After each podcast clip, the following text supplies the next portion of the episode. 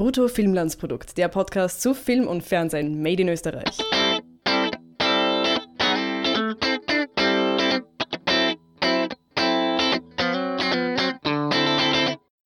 Krankheitsbedingt bringen wir euch jetzt keine neue Folge Brutto Filmlandsprodukt, sondern eine alte Folge Bildnachwirkung. Bildnachwirkung ist ein Podcast, der sich auch mit Film auseinandersetzt, aber eben hauptsächlich mit Genrefilmen, Independent-Filmen und überhaupt Filmperlen, die sie so suchen. Juri und Nenad sind die beiden, die den Podcast gestalten und ich war im Oktober anlässlich der großen thematischen Aktion Horror Oktober bei Ihnen zu Gast. Wir haben einen österreichischen Film besprochen, der mir völlig unbekannt war, den ich mir aber sehr gerne angesehen habe. Und ich möchte euch diese Diskussion jetzt auch nicht vorenthalten. Schaut auf jeden Fall auf ihrer Seite vorbei, abonniert Bildnachwirkung, wenn, ihr, wenn euch auch andere Sachen als, das, als der österreichische Film interessieren, kann ich mir zwar nicht vorstellen, aber könnte ja sein. Jetzt gerade machen sie zum Beispiel die Aktion Japanuary. Dreimal dürft ihr raten, Filme aus welchem Land sie dort besprechen. Schaut's vorbei, abonniert sie, unterstützt sie und über, unterstützt überhaupt die österreichische Filmpodcaster-Community. Da gibt es einige tolle Projekte. Und ansonsten, ja, findet ihr hier bei Bruttofilmlandsprodukt nächste Woche wieder eine Folge zum österreichischen Film.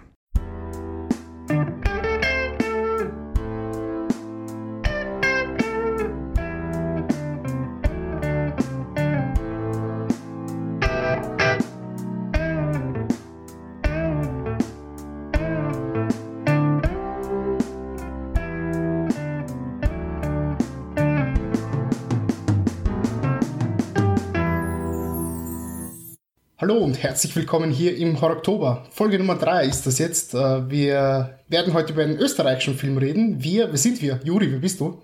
Ich bin Juri. Ähm, ja, ja, ihr kennt mich. Ja. Äh, mein Name ist Nenad, ich hoffe, ihr kennt mich auch. Und da wir über einen österreichischen Film reden werden, haben wir uns auch einen Freund des Hauses hier eingeladen und großen Österreich-Filmexperten, nämlich den Harry List. Hi. Äh, Harry, wieso bist du denn der große Österreich-Filmexperte? Erzähl mal, was machst denn du so? Ich, ich mache eine Seite namens Brutto Filmlandsprodukt und auch einen Podcast und da geht es ausschließlich und exklusiv um österreichischen Film und Fernsehen. Und ich war eh schon ein paar Mal da. Also ich hoffe, Stimmt. die Stammhörer kennen mich auch schon.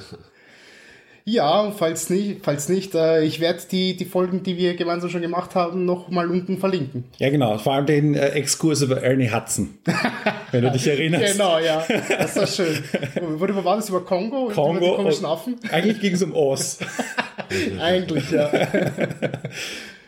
ja, äh, heute geht es um Angst. Klingt fast so wie, wie Oz. Und äh, einfach mal in die, in die Runde gefragt, was habt ihr denn vorher mit, mit diesem Namen Angst anfangen können, mit Gerald Kagel, mit Erwin Leder? Gar nichts. Nichts davon gehört? Nee. Nichts? Nee, okay. überhaupt nicht. Auch der Regisseur sagt mir gar nichts. Ich meine, ich bin ja generell, was, was österreichischen Film angeht, bin ich nicht besonders bewandert. Und äh, ja, fehlt mir, fehlt mir oft auch irgendwie das Interesse, weil ich schon einige Filme gesehen habe, die mir einfach äh, irgendwie nicht so gefallen haben. Aber ich versuche da ich meine, es ist ja auch, äh, man kann ja auch nicht sagen, österreichischer Film ist gleich schlecht oder wie auch immer. Ich versuche da auch offen zu bleiben. Ähm, aber manchmal ist das so ein bisschen, ja, überlege ich irgendwie vorher, was ich mir angucke, ob ich mir jetzt einen österreichischen oder einen anderen, anderen Film anschaue. Von daher habe ich da noch nicht so die Ahnung. Aber das war ein sehr, äh, ein, ein sehr bereichernder österreichischer Film auf jeden Fall. Sehr schön. Ja, österreichischer Film ist ein acquired taste muss man sich reinarbeiten. Ja, das hat man nicht einfach von Geburt an ein Interesse dafür. Ja. das gehört ein bisschen eine masochistische Ader dazu. Und ich, ich sage auch immer, ich habe eine Hassliebe zum, zum österreichischen Film. Also ich habe hab natürlich schon was davon, dass ich mich damit beschäftige. Aber den Film kannte ich tatsächlich gar nicht. Erwin Leder, den Hauptdarsteller, kannte ich, weil ich halt ein sehr, es ist mehr Fluch als Segen, ein Namensgedächtnis und Schauspieler- mhm. und Gesichtergedächtnis ab. Und natürlich ähm, das Boot, aber er ist ja auch gut bis gebucht in Nebenrollen. Er hat, glaube ich, also das kannst du auch in seiner Filmografie nachschauen, er hat ja. in, in, jeder relevanten Krimiserie eine Episodenrolle schon mal gespielt und er hat ja auch wirklich ein, ein, ein tolles Charaktergesicht. Also er ist mhm. schier. Und Stimmt, ja. er, ist eine, er, nein, er ist eine beeindruckende Figur und ein, hat ein beeindruckende, ja. äh, äh, beeindruckendes Gesicht und ist ein, ein, ein fantastischer Schauspieler. Punkt. Und das ist hier sicher ein, ein ein, ein Meisterstück von ihm. Und ich bin überhaupt kein Horror-Experte und Horror-Fan und ich halte mich, also es, ich schaue es mir meistens eher so an, wenn's, wenn ich dem Hype nicht mehr entkomme und dann meistens auch erst noch einmal wieder ein Jahr später. Ich müsste jetzt kurz überlegen, was der letzte Horrorfilm war, den ich mir wirklich bewusst angeschaut habe und der mir dann auch gefallen hat. Ich glaube, es war It Follows oder so. Also ihr seht schon, wie lange das hier ist, dass ich das letzte Mal was, Jahre oder so? was mit Horror gesehen habe und da, den dann auch erst auf Amazon ähm, und nicht im Kino. Also ah nein, äh, Don't Breathe habe ich mir auch angeschaut. Den habe ich sogar im Kino gesehen. Nee, nicht Don't Breathe. Ähm, der mit, wo alle still sein müssen.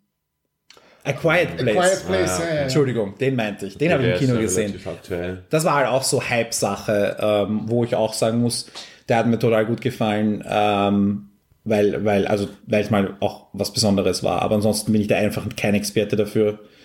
Und ja, ich kannte Angst gar nicht. Ähm, und bin jetzt nicht begeistert. Ich nehme ihn zur Kenntnis, dass er existiert, aber Ah, okay. wir, äh, wir haben halt was. Er er ist, er ist sicher, er ist sicher interessant und wir werden jetzt sicher einiges drüber reden können, Ja. aber äh, haut er mich um? Nein. Okay, okay, interessant. Äh, dann werden wir eines, einiges zu diskutieren haben, denn ich bin, denn ich wiederum bin begeistert von diesem Film. Ähm, ich habe davon ein bisschen was mitbekommen, einfach durch, durch die, die, die deutschsprachige Podcastosphäre, in der wir unterwegs sind. Ich weiß, der Nils von der Cine Couch hat das letzte Mal, als ich, als ich mit ihm aufgenommen habe, hat er mir den so, so äh, im Nachgespräch ein bisschen ans Herz gelegt und gefragt, hast du den schon gesehen? Ist ja ein österreichischer Film und so. Ihr macht ja auch so ein bisschen, ihr seid ja Österreicher. ähm, ist, ist anscheinend so, so, so ein Aberglaube. Bist ein Österreicher, kennst, kennst auch jeden österreichischen Film. Ähm, und auch der, der Patrick von Bahnhofskin hat schon sehr, sehr viel äh, Gutes darüber ge gesagt. Und ich dachte mir, ja, schaust du den an, weil der ist ja wirklich, ähm, die, die, die, die Geschichte dahinter, wie dieser Film entstanden ist, ist äh, durchaus interessant. Aber jetzt einfach mal, äh, äh, möchte jemand von euch mal ganz kurz den Plot zusammenfassen? Ich meine, das kann man eh in zwei Sätzen Ja, machen. ja, eh. Also es ist äh, ja nach irgendwie einer wahren Begebenheit oder einer Mhm. äh, wahren Figur und im Grunde geht es um einen, einen äh, Mörder, der ähm, nach zehn Jahren aus dem Gefängnis kommt und ähm, im Grunde sich äh, sofort auf die Suche nach, nach seinen, nach neuen Opfern äh, macht, um seinen, um seinen Rausch wieder auszuleben. Das ist es eigentlich, ne? Ja. Ja, und er findet auch eine Familie. ja. wo, das, wo, wo er dem Ganzen äh, ein bisschen nachgehen kann. Ja, zu, zur Geschichte dahinter. Ich meine, das ist ja ein Film von Gerald Kagel und das ist ja auch sein einziger wirklich abendfüllender Spielfilm, den er gemacht hat. Äh, 83 war das und was ich so gelesen habe, hat er wirklich alles selber finanziert. Bis, bis zum allerletzten Cent. Es hat sich privat einfach ein bisschen Geld ausgeborgt. Ich glaube, äh, hast du gesagt, 400.000 Euro. Also man kann das mal geschwind umrechnen, in Schilling, wie viel das gewesen sein soll. Du kannst es vor allem, du kannst es vor allem umrechnen, was ich getan habe. Inflationsbereinigt wären das heute 875.000 Euro. Also mehr als das Doppelte. Das ist Und schon da eine kriegst, Menge Geld, da die man kriegst, auftreiben da muss. kriegst ja. du heute schon einen, einen kleinen Spielfilm darum, wenn du sparsam arbeitest. Ja. durchaus. Und ich meine, äh, der Film ist unglaublich gefloppt. Also, ja, es hat ihn einfach finanziell ruiniert, so dass er sich dann die, die, die Finger verbrannt hat und gesagt hat, nee, ich fasse in Richtung Spielfilm nichts mehr an. Er hat ein paar Dokumentationen vorher gemacht, ein paar Kurzfilme vorher gemacht, ich glaube auch noch ein paar Kurzfilme danach gemacht, aber groß einen, einen abendfüllenden Spielfilm haben wir danach leider, leider nicht mehr von ihm gesehen. Ich muss echt sagen, schade, weil ähm, man sieht in Angst wirklich ganz, ganz, ganz, ganz tolle Züge von ihm und man Ja. sieht auch, dass der Mann wirklich ein ordentliches Talent hat. Ja. Aber auch einen kongenialen Partner, den ich nicht aussprechen kann. Den Kameramann? Ja. also ein Pole mit einem entsprechend polnisch schwierigen Namen.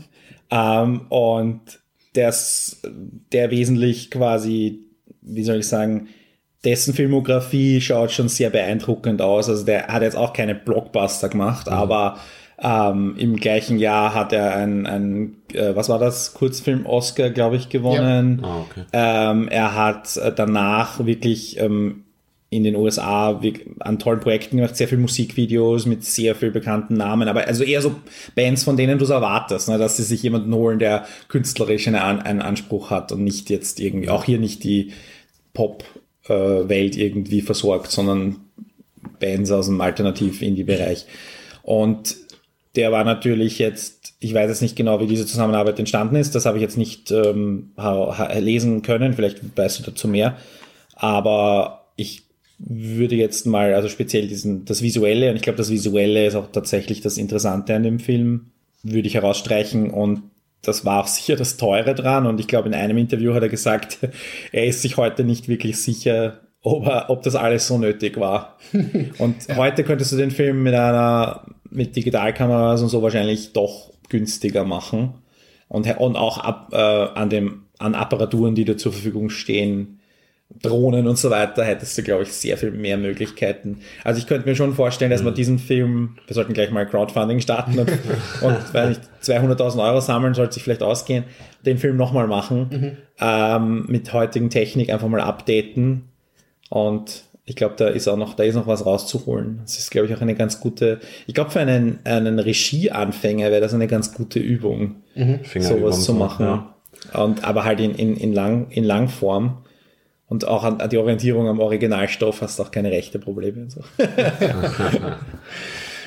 ja, ja, schon. Also auf jeden Fall muss ich sagen, die, die, die Kamera ist halt echt das, was mich am meisten eigentlich fasziniert hat an dem Film. Das ist wirklich ganz, ganz toll, ganz toll umgesetzt, ganz toll inszeniert, finde ich. Mhm. Das war äh, wirklich stark. Ich, ich, kann dir, ich kann dir, ich kann nur vermuten, woher die, die, die Zusammenarbeit gekommen ist, denn der Kameramann hat ja auch gleichzeitig das Drehbuch geschrieben. Ja, okay. Das äh, Drehbuchschreiben ist natürlich in dem Fall auch wieder relativ.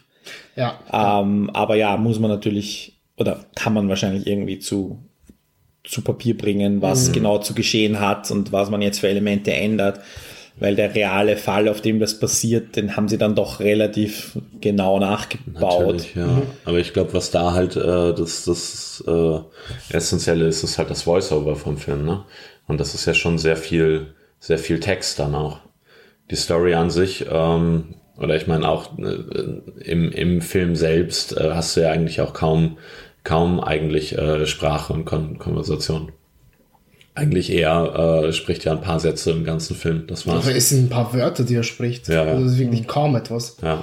Aber wenn ihr euch ähm, andere Filme anschaut aus, den, aus diesem Zeitraum, dann, dann merkt ihr, dass das auch ein, hm, wie soll ich sagen, dieses Stilmittel geboren aus der, aus der Notwendigkeit war, weil mhm. die Tontechnik ist natürlich auch heute auch wesentlich weiter. Ja. Und damals hat man, war das einfach eine Kostenfrage. Diese, diese Filme draußen, ich meine, der Film spielt ja on location, das ist ja kein Studiofilm. Diese Filme draußen aufzunehmen, ähm, den, mit Originalton und so. Der Film hat null Originalton und es haben so wenige Filme damals in dieser Zeit. Äh, wir haben jetzt im Sommer ein paar Klassiker besprochen bei uns im Podcast. Wir haben äh, uns Exit zum Beispiel, das ist genau das Gleiche. Der, das ist auch so ein räudiger, super Independent-Film ohne Regeln und gar nichts. Und da ist auch null Originalton und dann wird halt drüber gesprochen und da gibt es tatsächlich mhm. eine Figur auch, und hier ist ja auch der Sprecher, nicht der Schauspieler. Ja. ja. Und ähm, das, das ist halt auch ein bisschen irritierend. Das, das, wie gesagt, für mich dann der Fluch wieder, wenn du die Stimmen und die Schauspieler kennst und dann denkst, das ist nicht seine Stimme die ganze Zeit. Aber das heißt, es bleibt dann die Kamera über. Mich irritiert das halt ein bisschen. Wir sind, und ich weiß nicht, wie es euch geht, aber wir sind halt jetzt alle nach diesem Film geboren. Mhm. Das heißt, unser Seh Sehbewusstsein ist ja, ähm, ja, ja. ein ganz anderes und wir, wir sind entweder die amerikanische Vertonung gewöhnt oder die, die Synchronisierung von den Amerikanern, was natürlich ein hoher Professionalisierungsgrad ist, weil da ja auch viel Kohle dahinter steckt. Mhm. Und hier ist es dann eher so, das Nötigste an Foley Artists zu verwenden, das Nötigste an, und dann klingen die Schritte so falsch und dann klingt das, wenn das Fenster zerbricht, so falsch. Und das, mich persönlich haut sowas immer raus. Und mhm. okay. ähm, es gibt dann eben Leute, die sich da, die, die das ignorieren können. Ich bin beeindruckt, wenn das Leute können, ich kann das nicht. Mhm. Und ähm, deswegen habe ich immer so meine Probleme mit Filmen aus den 80ern, also aus der, der Phase, wo du sagen kannst, der österreichische Film hat wieder begonnen zu existieren, Anfang der 80er mit Filmförderung und so, die begonnen hat 1982 bis Mitte der 90er, wo die Technik dann besser war und wo das dann aufhört. Mhm. Finde ich sehr schade. Äh, natürlich, du hast, du hast recht in, in dem Bereich, nur ich, ich möchte nicht sagen, dass ich es ausblenden kann, aber es fühlt sich hier unter Anführungszeichen richtig an. Also mhm. das, das, das Voice-Over ist ja wirklich sehr, sehr knapp gehalten. Es sind sehr, sehr kurze Sätze, sehr prägnante Sätze, sehr simple Sätze. Also mhm. Also es sind wirklich äh, Subjekt, Prädikat, fertig, mehr oder Ja. weniger. vielleicht, vielleicht noch hier ein Adjektiv mit dabei, Schluss.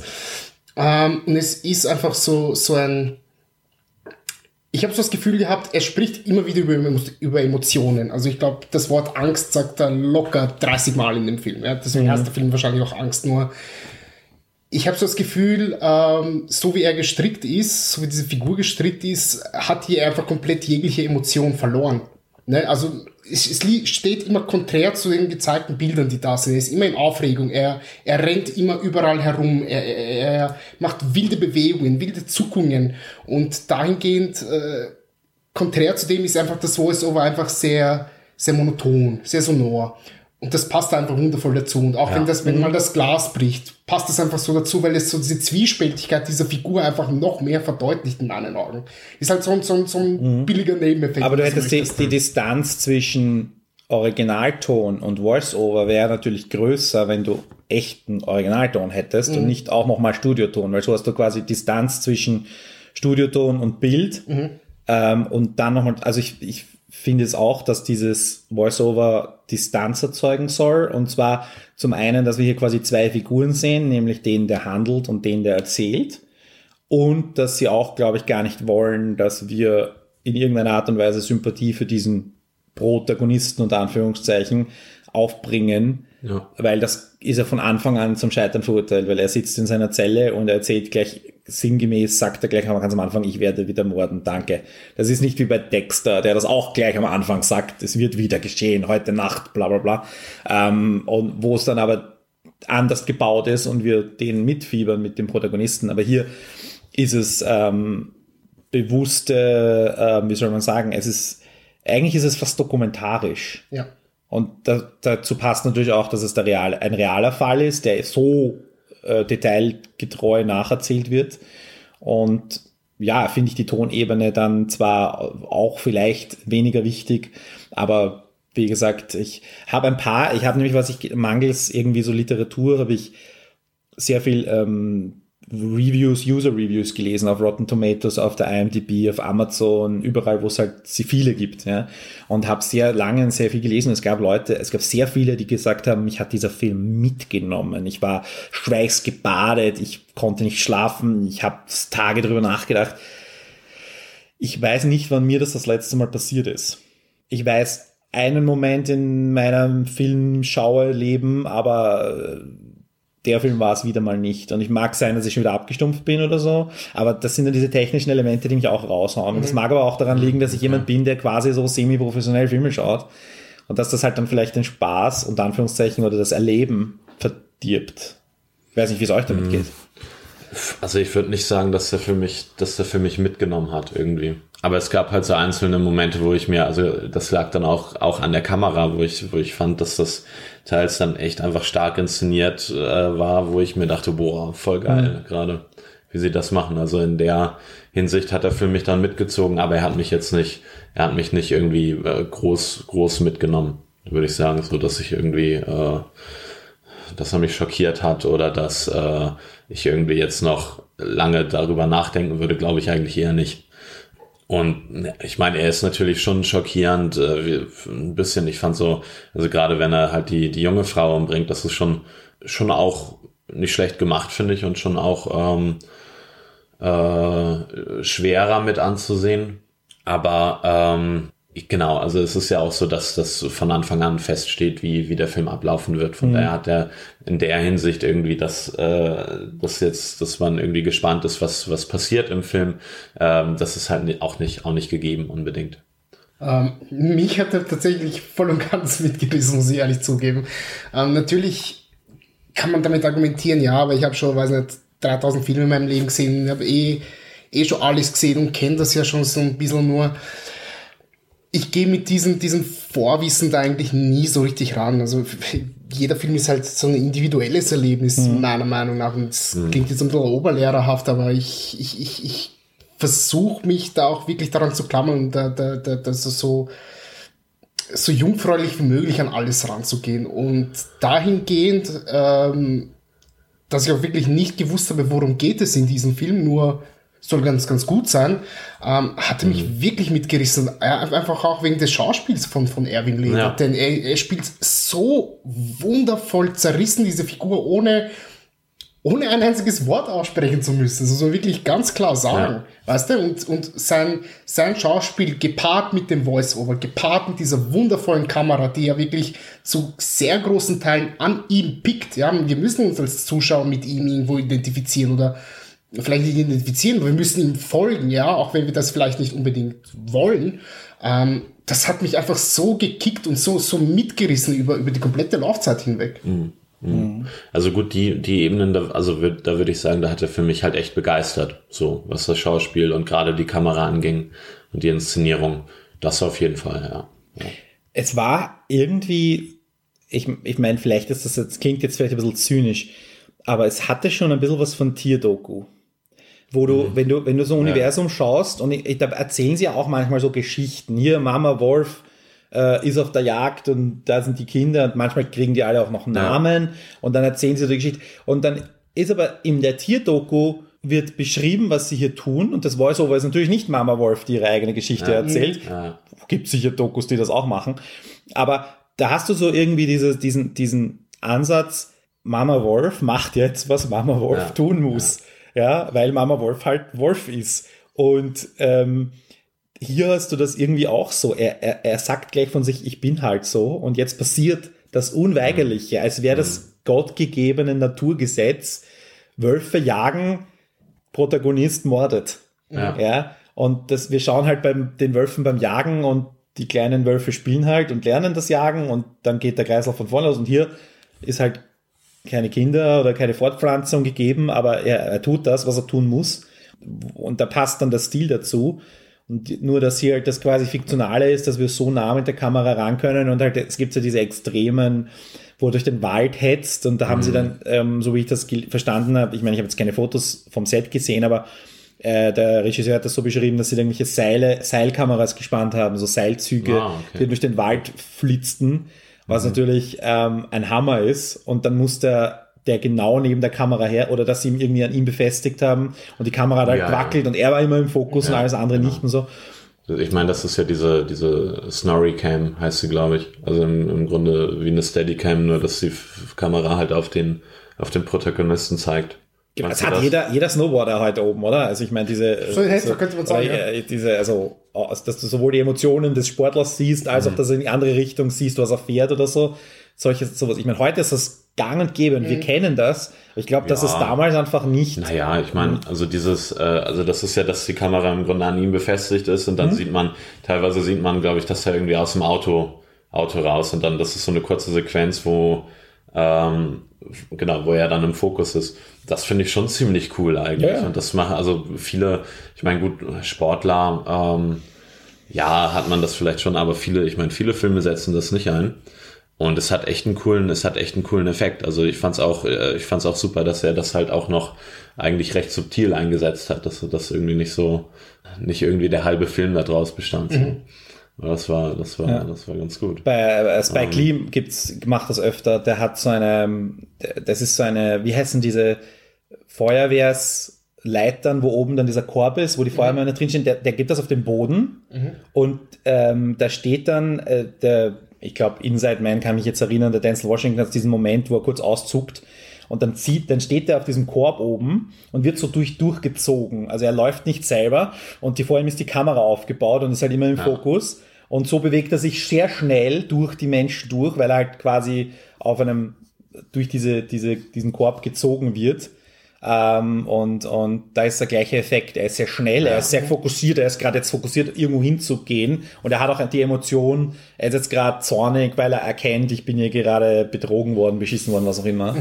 Und äh, muss jetzt schnell von A nach B. Und das ist so ein, das hat mich daran erinnert. Also, und bei Spike Lee habe ich das schon öfters gesehen in seinen, also speziell in seinen älteren Filmen. Und eben Inside Man ist jetzt auch schon wieder 15 Jahre alt oder sowas, oder? Also, oder 2006, 2007, sowas herum. Okay, über zehn Jahre alt, ja. Aber da glaube ich, dass dann mit den technischen Möglichkeiten von 1983 Ja, ja. da schnell viel das Geld wegfließt, ja. Ja. Und wenn du dann einen Kameramann hast, der sehr gut ist und sehr gut heißt halt auch oft sehr teure Ideen hat, Ja, natürlich, natürlich. dann verrinnen die, verrinnen die Millionen Schilling schnell. Ja. Und ähm, das sieht man dann und dann ist die Frage von der Verwertung, ne? also weil der Film in Österreich ins Kino gekommen ist, überwiegend eher positive Kritiken hatte, auch von den Blättern, wo du es jetzt nicht erwartest, ähm, zumindest auszugsmäßig, was wir so wissen. Dann gab es halt Länder, wo der Film komplett ähm, auf die indiziert war ne? und, und nicht vorgeführt wurde. Und da natürlich ähm, äh, Deutschland als sicher relevanter Markt. Und damit hatte der Film dann kaum mehr eine Chance. Und hat, es dauerte jetzt was, 35 Jahre. Ich nehme mal an, dass er langsam in der Gewinnzone sein könnte, vielleicht mit DVDs und so weiter. Und nicht in der Gewinnzone, in der, in einer, in einer, Ist wieder drin, ist das Geld so. dass es, dass es halbwegs wieder da ist. Ja. Und, aber er hat halt seine Schulden irgendwie durch andere Jobs abgearbeitet und so. Aber auch das muss, dafür muss man ihn natürlich loben, wenn er sagt null, null Filmförderung. Und wenn du, wenn du bedenkst, die Idee ist gut, er selber hat gesagt, ich hätte es nicht so teuer machen müssen, was ich vorher Mhm. zitiert habe. Ähm, und wenn du dann sagst, du machst den Film um weniger Geld mit einer guten Idee und finanzierst ihn selber und holst dir ähm, Geldgeber, why not? Speziell im Genre halt wahrscheinlich möglich. Ja. Immer das Risiko ist immer dabei, klar. Klar. Ich mein, Aber generell, ich bin wenn- stolz, dass er wenn- das ohne macht. Generell, wenn du so, wenn du so, so schaust, ich meine, das ist ja ganz klar ein Genrefilm, man kann es als Horror kate- kategorisieren, irgendwo als Thriller, als, als ähm, 1983 in Österreich war das so etwas wie Genre-Kino vorhanden? Ich meine, du bist ja der Experte. Ähm, naja, also gerade Anfang der 80er gab es viel, äh, wie soll man sagen, so Einzelwerke. Manche, Exit ist auch eins, was ich vorher schon erwähnt habe, Exit, nur keine Panik, ist genau auch so ein Film, der da reinpasst, wo aber der Regisseur dann quasi eine Karriere gemacht hat und nicht aufgehört hat. Es gibt in Österreich meines Wissens nach zwei verbotene Filme, die sind auch 82, 83 entstanden. Also, und die sind aber nicht verboten, weil es irgendwie wir einen Filmzensurgesetz hätten, sondern weil sie gegen, hm, ich glaube, es ist Paragraph 187, Herabsetzung religiöser Lehren verstoßen. Ah, okay.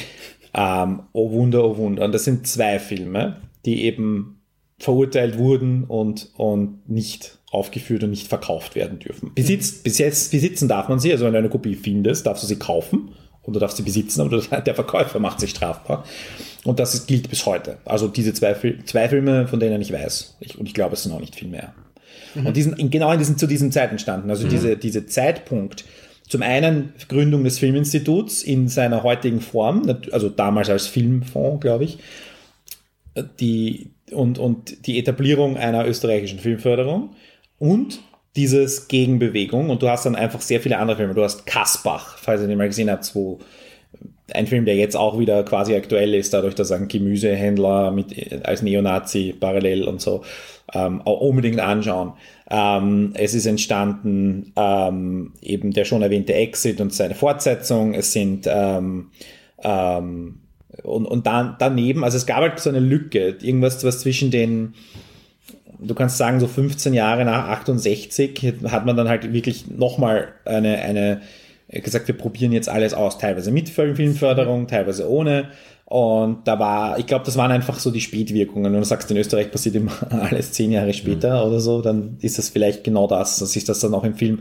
Und eben speziell in einer Ge Gewalt, Verrohung der Gesellschaft und dann wird, wurde auch oft diskutiert, du wirst alte Zeitungsartikel, wenn du die ausgräbst, wirst du irgendwas von Verrohung der Jugend, solche Sachen wirst du lesen über Exit und, und so weiter, über Filme, die mehr Aufmerksamkeit noch hatten und auch teilweise wirkliche Kinoerfolge waren, im Unterschied zu Angst. Angst ist dann quasi das U-Boot unter dem Ganzen ähm, und ist vielleicht schade. Und natürlich ist Angst auch ähm, in dem Sinne ein österreichischer Film, weil du natürlich sagen kannst, hier geht es wieder um den, ähm, ein Motiv, das ganz oft vorkommt im österreichischen Film, dass der, die, die Bürgerlichkeit quasi Horror erfährt. Und der Großmeister des Ganzen ist der von mir nicht geschätzte Herr Haneke, logischerweise. ja. ähm, und der ist halt dann quasi auch äh, der, einer, der damals angefangen hat, halt mit Fernsehen und Kafka und so weiter und der dann halt erst in den 90ern begonnen hat, gefördert das Ganze und in, institutionalisiert den Horror in, in vermutlich, also würde schon behaupten, dass Haneke nochmal der bessere Regisseur ist. Ähm, und Diskussionspotenzial. ist, ist, ist wenig Beweise auf, Ka auf Kagels Seite halt mit Ja. bei einem Film, aber das ist schon auch Angst, passt da total gut hinein. In, in die Geschichte des österreichischen Films, in die Situation der Anfang der 80er und auch in einer Geschichte, die man jetzt retrospektiv äh, rückaufrollen kann. Gewalt, Gewalt in der Bürgerlichkeit ähm, und eine, ein Interesse am Unbequemen und am Unangenehmen, der sich dem österreichischen Film generell zuschreiben würde, auch der Komödie. Okay. Gut zu wissen. Äh, wie, wie du was gelernt. Vielen, vielen Dank für diesen Exkurs. Also ich muss ehrlich sagen, ich beginne jetzt erst langsam mich mit dieser Periode auseinanderzusetzen. Exit war eben für mich der Anstoß, weil wir gesagt haben, wir, der wurde ausgestrahlt, deswegen gesagt, den schauen wir uns jetzt an. Und dann habe ich mich mit dem Film sehr beschäftigt. Und von dem ausgehend bin ich dann ähm, einfach, einfach mal ein paar Liste in die, in die, in die äh, ein paar Filme in die Liste, so herum, gesch geschoben und versuche halt immer, wenn ich Zeit und das ist ja nicht, dass du immer Laune hast für sowas. Aber ich fand dann die, die Frage von euch, hey, machst du da mit? Habe ich gesagt, sofort. 80er Film, der da genau hineinfällt in das, was mich jetzt gerade beschäftigt. Ebenso die Filme, die so fünf Jahre von meiner Geburt gemacht wurden. Das ist total interessant. Okay, coole Sache. Ähm, um, um mal, mal jetzt speziell auf die, auf die Bürgerlichkeit ähm, hinzudeuten, ich fand sie wirklich sehr interessant. Ich meine, das, das Haus, wenn man möchte, könnte man sagen, okay, es ist äh, rollstuhlgerecht eingerichtet. Wenn man ehrlich ist, ist es überhaupt nicht eingerichtet. Also das sind Boden, Wände, fertig. Eine Küchenzeile, ein Matratze, Kühlschrank, ja. eine Matratze. Ja, und in der Ecke halt so, so ein paar Klamotten. Es war ein Miethaus, in dem sie eine Matratze gelegt haben. Fertig. Ja, das Ja, war da, ein. genau, da würde ich halt auch überlegen, so woran, also das, das liegt dann wahrscheinlich auch am Geldmangel, ne? Ob man das jetzt so der, Hm. der Bürgerlichkeit der Inszenierung irgendwie zuschreiben kann, weil andererseits haben sie halt einen Mercedes in, in der Garage stehen, ne? Mhm. Ähm, ja. Ah, Aber ich meine, ha- hast du einen Mehrwert davon, wenn da jetzt Bilder vom Großvater an der Wand hängen, wenn Sofasesseln drinstehen, Lampen drinstehen, Bücherschränke, DVD-Regale, da hat es damals noch nicht gegeben, aber das Äquivalent zu, also Bücher damals, du weißt du, was andere zivilisierte Leute, die in der Wohnung stehen. Direkt so ein Diss hier. Ich, der Bernd, der vier Bücher besitzt. Ähm, und hätte das dem Film einen Mehrwert gegeben, eurer Meinung nach? Ich finde, nein, ich finde es wirklich auch, ich nehme an, dass es wahrscheinlich auch so, ein bisschen aufgrund des Geldmangels äh, hin, hin äh, dem zuzuschreiben ist, weil ich finde es äh, super interessant, dass da wirklich nichts drin ist. Das gibt dem Ganzen so eine, so eine ganz, ganz interessante Ebene, dass das irgendwie nicht so, so wirklich, es wirkt nicht wirklich, es wirkt nicht real, es wirkt so ein bisschen, ich habe mir zwischenzeitlich gedacht, vielleicht ist es ja nur so, so ein ganz, ganz, ganz komischer, halluzinogener Traum vom, vom Täter, dessen Namen wir nicht wissen, dass er weiß, ich werde morgen wieder entlassen. Ja? Und das ist irgendwie so sein, sein letztes Ding, bevor er, oder das, worüber er, er fantasiert, was er denn wirklich machen wollen würde. Ähm, also auf, aufgrund dessen fand ich das schon ziemlich, ziemlich geil. Ich kann verstehen, wenn man das irgendwie ein bisschen befremdlich findet. Aber um auf das zurückzugehen, hätte ich das gebraucht? Nein, ganz im Gegenteil. Ich bin froh, dass sie das eben nicht so gemacht haben, dass man da noch Kästen und, und Sofas und Bilder und irgendwelche Dekorpflanzen, was, ist, was der Teufel, was noch alles da hineingehauen haben. Also, das ist, das ist ein bisschen schwierig im Nachhinein, da jetzt irgendwie tiefere Bedeutung Ja. hinein zu, Ja, weil das ist halt, ja, ich meine, da kann, kann man jetzt dann viel, filmwissenschaftliche Abhandlung drüber schreiben und dann sagt, dann fragst du ihn einmal und er wird dir ja. sagen, er hatte, hatte kein Geld oder fand ich nicht notwendig, ja. Ähm, wenn du ein ausgestattetes Haus kriegst und wo du Blut herumspritzen darfst und ich nehme mal an, dass sie deswegen die Blutszenen äh, da unten in diesem, was ist das, ein Keller oder ein, So ein eine Ga- Durchgang. ein Durchgang gemacht haben, damit sie eben nicht den Teppichboden beschmutzen, nehme, ich mal, nehme ich mal stark an. Ja. Also ähm, das sind halt auch quasi Produktionsgegebenheiten, was, Ja, was völlig voll. legitim ist, die auch da jetzt zu viel hinein zu, zu äh, philosophieren oder hinein zu interpretieren, finde ich nicht so zielführend, aber Klar. die Lehre des Ganzen, wenn, wenn du den von, wenn, also das ist halt auch etwas, was die Lehre und so weiter, die Lehre im, im, im, in der Seele des, des Täters und so weiter, die dann das Haus, er nennt ja das Haus perfekt, ne? Also das kann, da kannst du einfach so viel dann drüber nachdenken, wenn du willst. Und ist jetzt nicht notwendig. Von außen schaut es vielleicht so aus, als wäre das super konzeptionell. Mhm. Das ist, glaube ich, auch etwas, was dem österreichischen Film immer wieder zugeschrieben wird, dass sehr viel konzeptionell wäre und in Wahrheit ist es nur Bedienung, dann, äh, da ist es halt Notwendigkeit und Anpassung an Circumstances und nicht, Mhm. weil das jetzt irgendjemand sich groß überlegt hat und dann wird eine Lehre hineininterpretiert. Mhm. Oh gut, wir hatten keine Kohle, dann kann es schneller mal leer sein. Ja. Ja. Ähm, mir, ist, mir ist ein Anschlussfehler aufgefallen. ja, Was? Ein Anschlussfehler ist mir aufgefallen. bitte. Äh, und zwar das Kennzeichen des wundervollen Mercedes. Als die Ah, okay. Familie heimkommt, haben sie ein Wiener Kennzeichen und als, als ähm, Leder dann damit wegfährt, hat es ein niederösterreichisches Kennzeichen. Wie passiert sowas? Keine Ahnung, ich, ich fand es ich fand's super interessant. Witzig.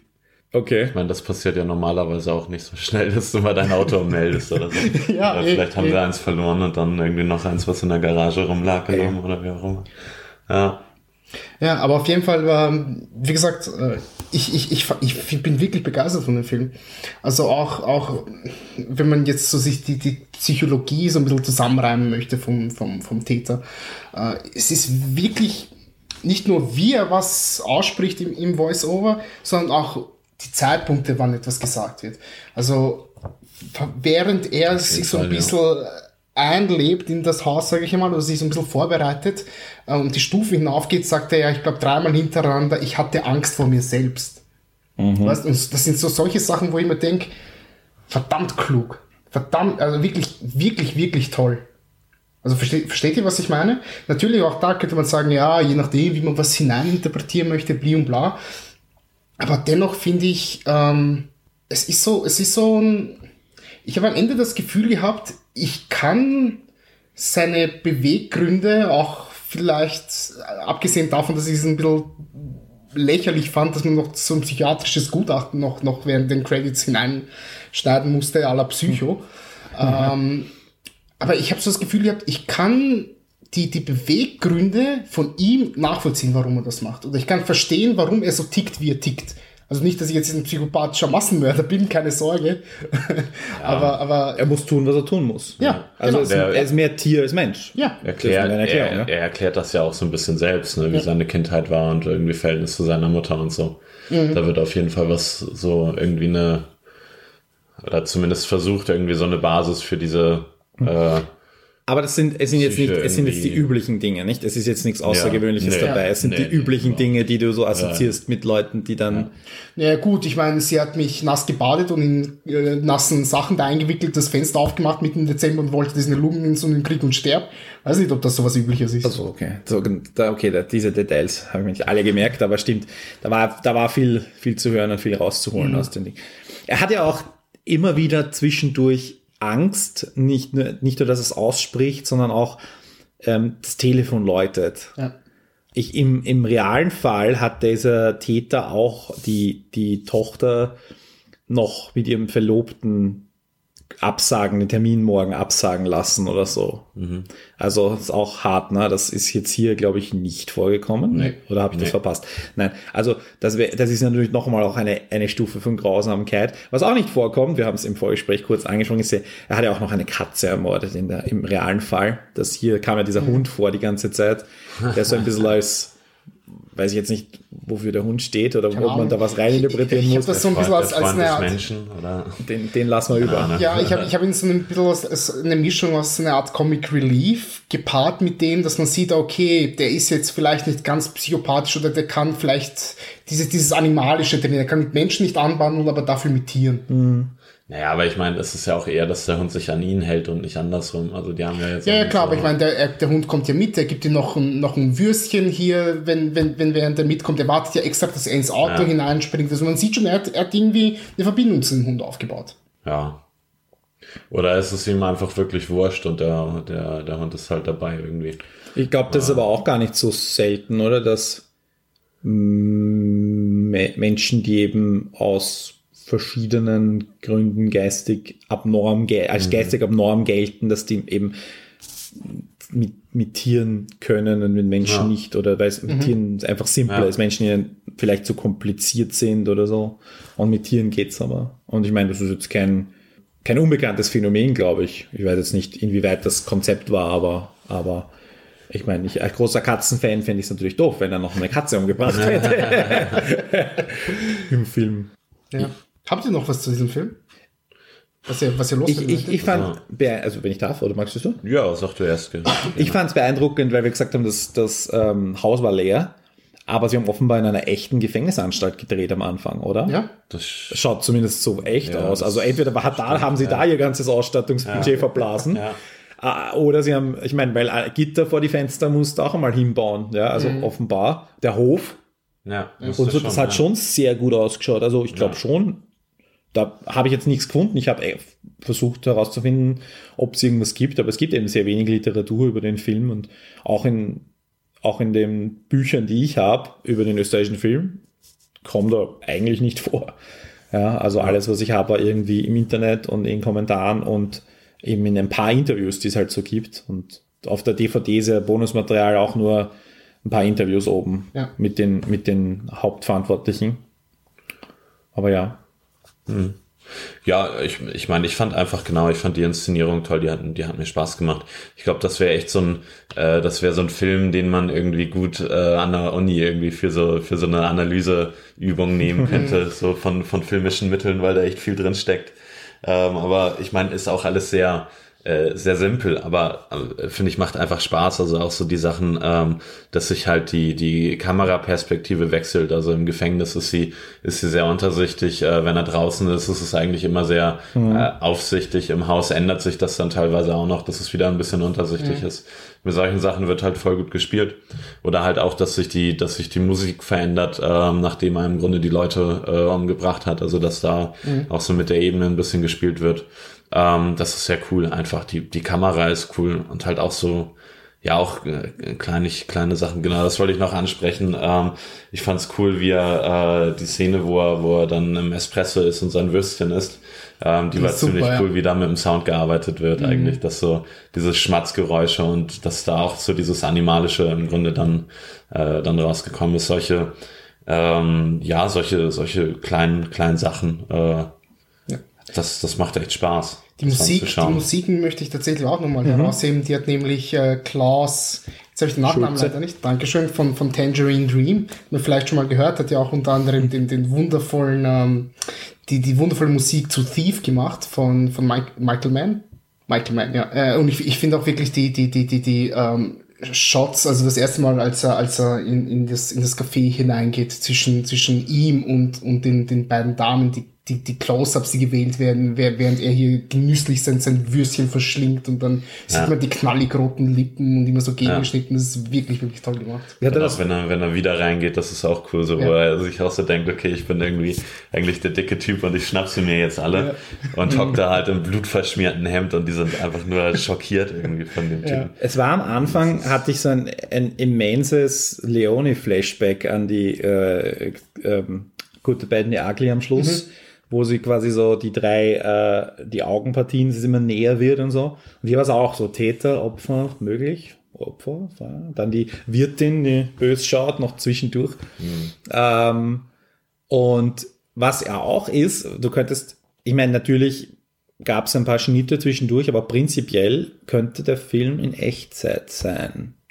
Also zumindest die Phase zwischen Kaffee und Kaffee könnte Echtzeit sein. Also natürlich nicht, ist es nicht, aber ähm, da ist, da ist, ähm, Ja. Ich meine, da könnte, da könnte man, glaube ich, auch vielleicht das noch mal eine Ebene dazu nehmen, wenn man den Film noch einmal macht, dass man das, man sagt, wir machen zwei Stunden und wir machen genau das, was sich in zwei Stunden ausgeht. Ähm, man könnte einen One-Take machen. ho, ho, ho, ja. Das Ja, ich bin ja kein großer Ja, Fan ja. davon, aber Finde ich, das muss auch nicht sein. One-Take mit Handy gedreht. ja, ja, genau, genau. ja. Muss nicht alles machen. Aber ähm, also, also auch hier wieder die gute Fingerübung war jetzt schon. Für, wenn, und als, als äh, hey, das ist mein Abschlussfilm. Okay, hier, mach 200 Millionen Hollywood-Film, bitte mach uns das, wenn du das gut machst.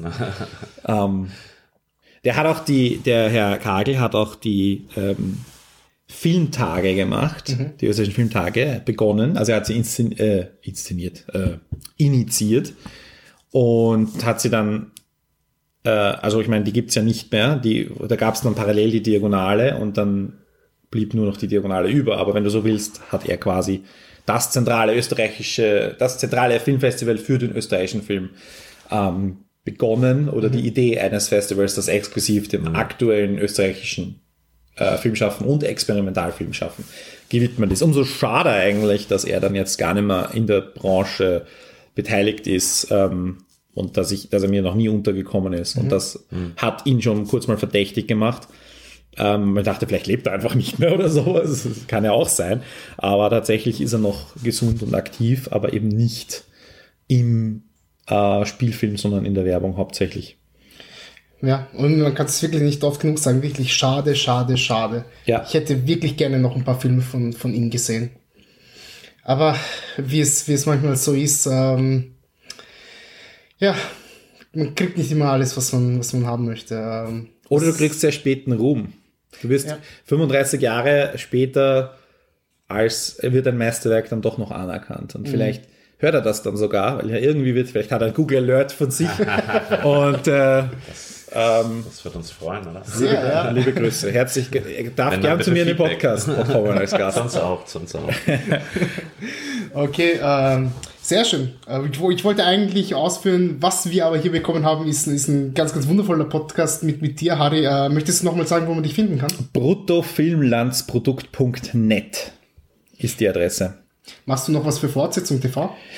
Oh, das letzte, was wir gemacht haben, war ein Podcast zu Orange is the New Black. Ähm, da war, das war mein erster Podcast seit über einem halben Jahr, bevor und jetzt ist auch schon wieder ein paar Monate her, weil wir einfach zu jeder Staffel einen gemacht haben und der Markus und ich, da, aber da sind wir ein bisschen eingeschlafen. Wir haben alle eigene Projekte. Der, der eine Jens macht ja auch einen Serienpodcast, der heißt Serienreif, nicht zu verwechseln mit dem Serienreif, das das Standard macht. Das ist auch eine, ein bisschen Namenskonflikte.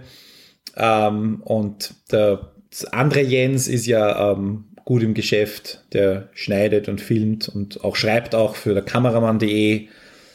Und ähm, wir haben uns alle halt einfach in, ein bisschen anders entwickelt. Und, ähm, ich bin ja auch kein Student mehr. Also meine, äh, die Phase ist halt auch vorbei, wo du einfach sagst, ich muss jetzt mit meiner Zeit einfach ein bisschen aufpassen. Und ich habe halt viele Hobbys und österreichischer Film ist halt das, was jetzt noch über ist. Oder wo ich mir gesagt habe, da mache ich jetzt weiter. Und wir machen halt auch eher Richtung Fernsehen in letzter Zeit, weil wir einfach merken, da ist einfach auch mehr Aufmerksamkeit da. Wir machen Episoden-Reviews. Im Moment machen wir drei. Also der, mein Kollege, der Hannes, macht, macht schnell ermittelt und Cop Stories jede Folge. Ich mache gerade The Team. Und wir wollen das jetzt ein bisschen ausbauen. Also falls jemand zuhört und Lust hat, Reviews zu machen von österreichischen Filmen, von österreichischen Kinofilmen äh, oder Fernsehfilmen, Fernsehserien, aber auch gerne Klassiker zu reviewen oder Podcasts zu machen über österreichischen Film, dann ist, ist hier eine offene Einladung. Einfach bei mir melden, protofilmersprodukt.net, ist Kontakt, alle Möglichkeiten. Und ähm, wir sind gerade dabei, mal zu schauen, vielleicht können wir ein paar Leute rekrutieren, und vielleicht finden sich ein paar Leute, die einfach sagen, wir wollen mehr über österreichischen Film und irgendwie so ein bisschen einen zentralen Hub für aktuelles, eher aktuelles österreichisches Film- und Fernsehschaffen äh, machen.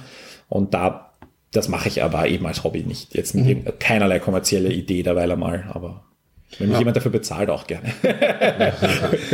Na, sehr schön. Dann würde ich sagen, äh, vielen Dank. Meldet euch beim Harry dies, diesbezüglich. Würde uns sehr freuen. Äh, wir werden, was ist denn unser nächster Film im Horror-Oktober? Ähm, A Cure for? Wellness müsste A das Cure sein. for Wellness müsste das sein. Ja, richtig, richtig. Ich wollte noch, äh, noch anmerken, äh, du wirst ja auch in naher oder ferner Zukunft dann demnächst nochmal bei uns sprechen wahrscheinlich. Genau. Da war ja auch noch Ich was. bin noch eine, eine gebucht für noch einen Termin. Wahrscheinlich eher in ferner, etwas fernerer Zukunft. Schauen wir mal. Das könnte noch ein bisschen Aber dauern. es ist in Planung. Ja. Und es gibt ja noch ein paar Folgen mit mir. Genau, richtig, richtig. also für die Zwischenzeit dann. Sehr schön, sehr schön. Dann sage ich ähm, vielen Dank fürs Zuhören und wir hören uns bald wieder. Ciao. Ja, danke, ciao.